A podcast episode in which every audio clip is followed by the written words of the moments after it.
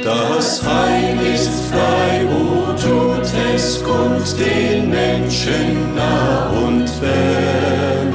O rühmet froh mit lautem Mund die Gnade unseres Herrn. O Freud, o Freud vom Himmel. Mit der Radiosendung Botschaft des Heils kommen wir erneut zu Ihnen, wo immer Sie auch sein mögen, um Sie durch Wort und Lied zu erfreuen und ein Segen zu sein. Zunächst folgen zwei Lieder, darauf hören Sie die Botschaft aus Gottes Wort. Wir wünschen Ihnen nun einen gesegneten Empfang.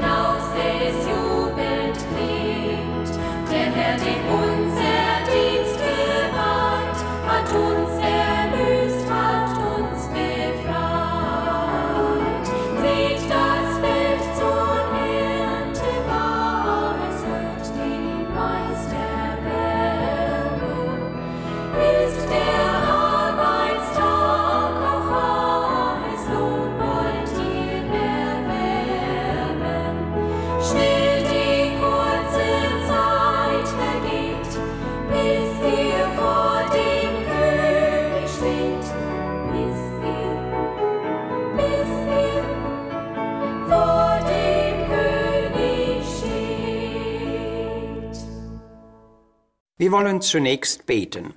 Herr Jesus Christus, wir danken dir für dein leuchtendes Lebensbild, aus dem wir so viel lernen dürfen. Als der eingeborene Sohn vom Vater wandeltest du auf dieser Erde und Johannes bezeugt, wir sahen seine Herrlichkeit voller Gnade und Wahrheit.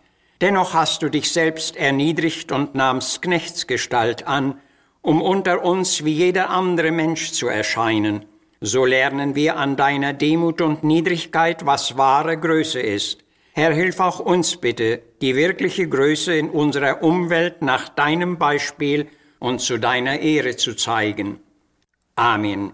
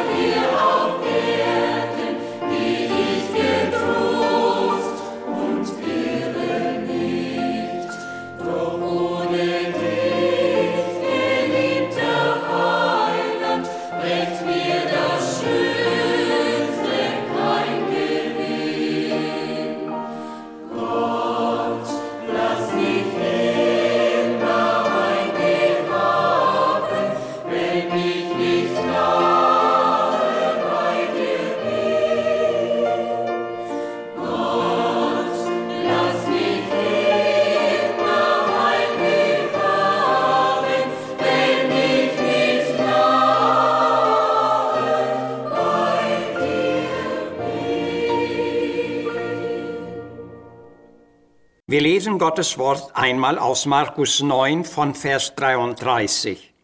Und er fragte seine Jünger, wovon habt ihr unterwegs gesprochen?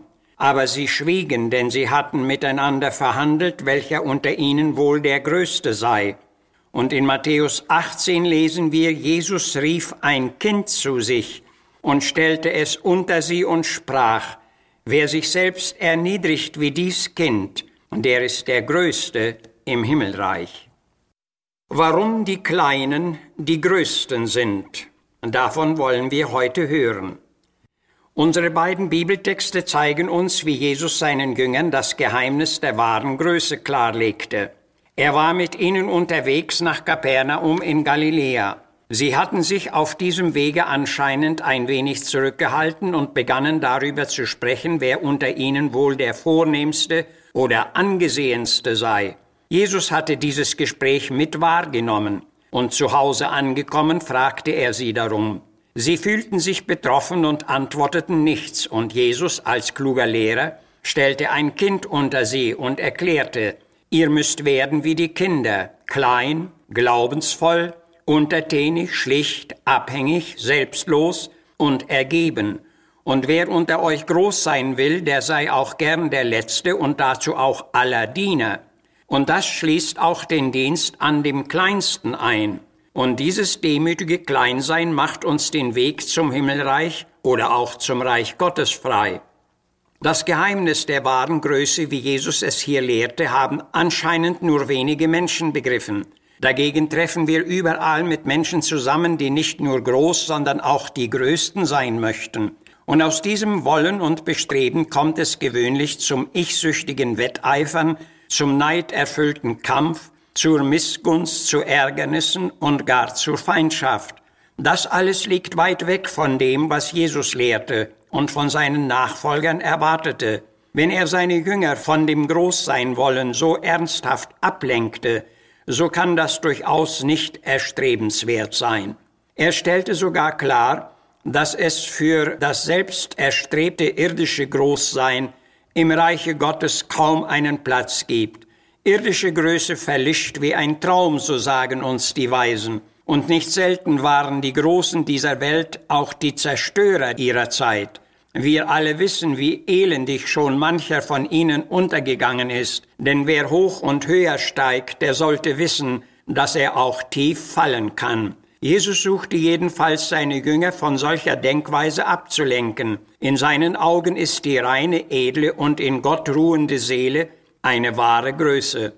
Eine solche reine Seele wohnt in den noch unschuldigen Kindern und darum konnte Jesus sagen, ihrer ist das Himmelreich. Und darum stellte er auch ein solches Kind mitten unter seine Jünger und sagte, es sei denn, dass ihr umkehret und werdet wie die Kinder, so werdet ihr nicht ins Himmelreich kommen. Und Gottlob, diese Menschen gibt es, zumindest vereinzelt, auch noch in unserer Zeit. Demütig, selbsterniedrigend, geduldig, anziehend, gutwillig, klein und doch groß in Gottes Augen. Und diese Größe lohnt es sich anzustreben. Ein Dichter sagt, mach mich reiner, immer kleiner, mach zufriedener mein Herz. Menschen mit solch einer verborgenen Größe wollen wir uns nun näher vorstellen lassen. Von dem Zuwanderern aus Russland erzählte mir jemand folgendes Erlebnis.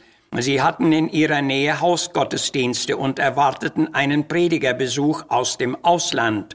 Um die Kosten herunterzuhalten, benutzte dieser Mann ein Schiff, und ließ sich als Passagier dritter Klasse einstufen. Nun las ich zufällig den interessanten Satz. Jeder Mensch ist ein einzigartiger Ausdruck der weisen und liebevollen Schöpfung Gottes. So lag auch eine beachtliche Einzigartigkeit in diesem Gottesmann.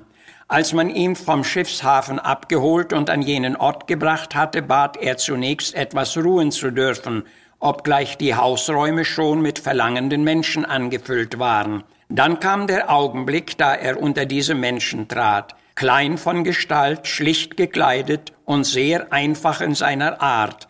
Einige fragten sich, was wohl dieser kleine, bescheidene Mensch ihnen zu sagen hat. Als er aber anfing, Gottes Wort zu reden, da wurden wir, so sagen die Erzähler, wir immer kleiner und er immer größer. Er war einfach ein Mensch, in dem eine verborgene Größe lag. Von einem weiteren Gottesboten berichtet Eva von Thiele Winkler. Auf einer Konferenz, an der ich teilnahm, so schreibt sie, sah ich unter lauter Unbekannten einen kleinen Mann, ein Zwerg von Gestalt, der meine Aufmerksamkeit anzog. Er strahlte etwas Sonderliches aus, begleitet von Ruhe und Frieden und Freude, das schien mir eine lebendige Antwort auf das Sehnen und Suchen meines Herzens zu sein. Ich sah in ihm das Innewohnen Jesu durch den Heiligen Geist, von dem ich erst kaum gehört hatte.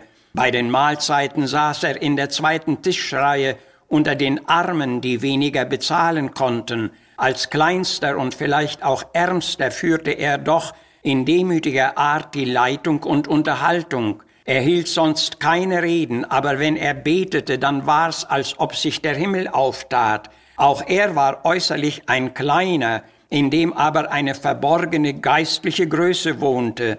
An einem Nachmittag erzählte er die Geschichte seines Lebens und seiner erfahrenen Heilung. Früh verwaist und arm war er von einem Kirchenpastor erzogen worden, dann aber mit 17 Jahren schwer erkrankt an Knochenerweichung, Nerven- und Magenleiden. Sein Zustand schien hoffnungslos. Sein abgezehrter, schmerzvoller Körper konnte nur noch an den vier Zipfeln des Bettlakens gehoben werden. Der Magenkrebs hinderte fast jede Nahrungsaufnahme. Dann fand nach 17 Jahren Leidenszeit der inzwischen zum Mann herangereifte Mensch das Wort von der Glaubensheilung nach Jakobus 5. Er erkannte das Geheimnis und griff zu und betete dann um Brüder, die ihn salben und für ihn beten konnten. Sie kamen und gingen auf seine Bitte ein, und als sie das Haus wieder verlassen hatten, wagte der Kranke nach 17 Jahren im Namen Jesu aufzustehen und seine Füße wieder auf den Boden zu setzen. Und wie er berichtete, ging ein Krachen und Knacken durch sein Knochengerüst. Die Beine und Arme bogen sich, der Kopf sank in die Schultern, aber ein Strom göttlicher Kraft durchflutete ihn und er war geheilt. Nur langsam war er wieder zu Kräften gekommen, aber bald konnte er wieder Gottes Wort in weiten Kreisen reden und sein Zeugnis hat die Gläubigen mächtig erquickt und gefördert. Darauf durfte der kleine Mann noch große Dienste im Ausland leisten. Nur die sich klein sehen und bei sich selbst klein sind, kann Gott groß machen. Und es ist einfach erstaunlich, was Gott durch Menschen wirken und ausrichten kann, deren Herz und Leben ihm ganz übergeben sind. Möchten Sie das nicht auch tun?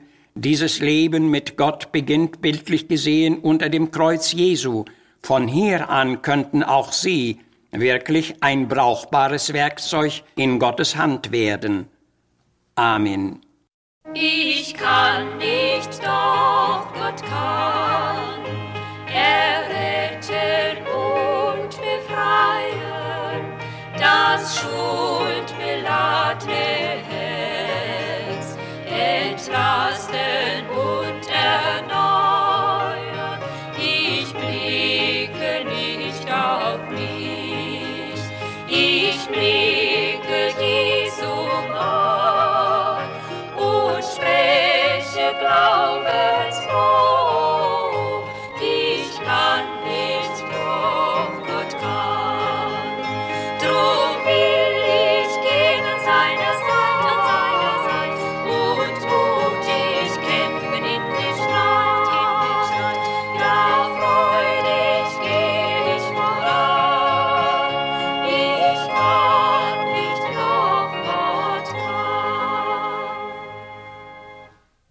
Wir hoffen, dass Ihnen dieses Programm gefallen hat und Sie nächste Woche wieder um die gleiche Zeit einschalten.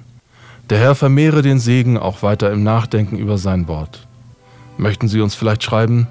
Unsere Anschrift ist Missionswerk der Gemeinde Gottes e.V., Zimmerstraße 3, 32051, Herford.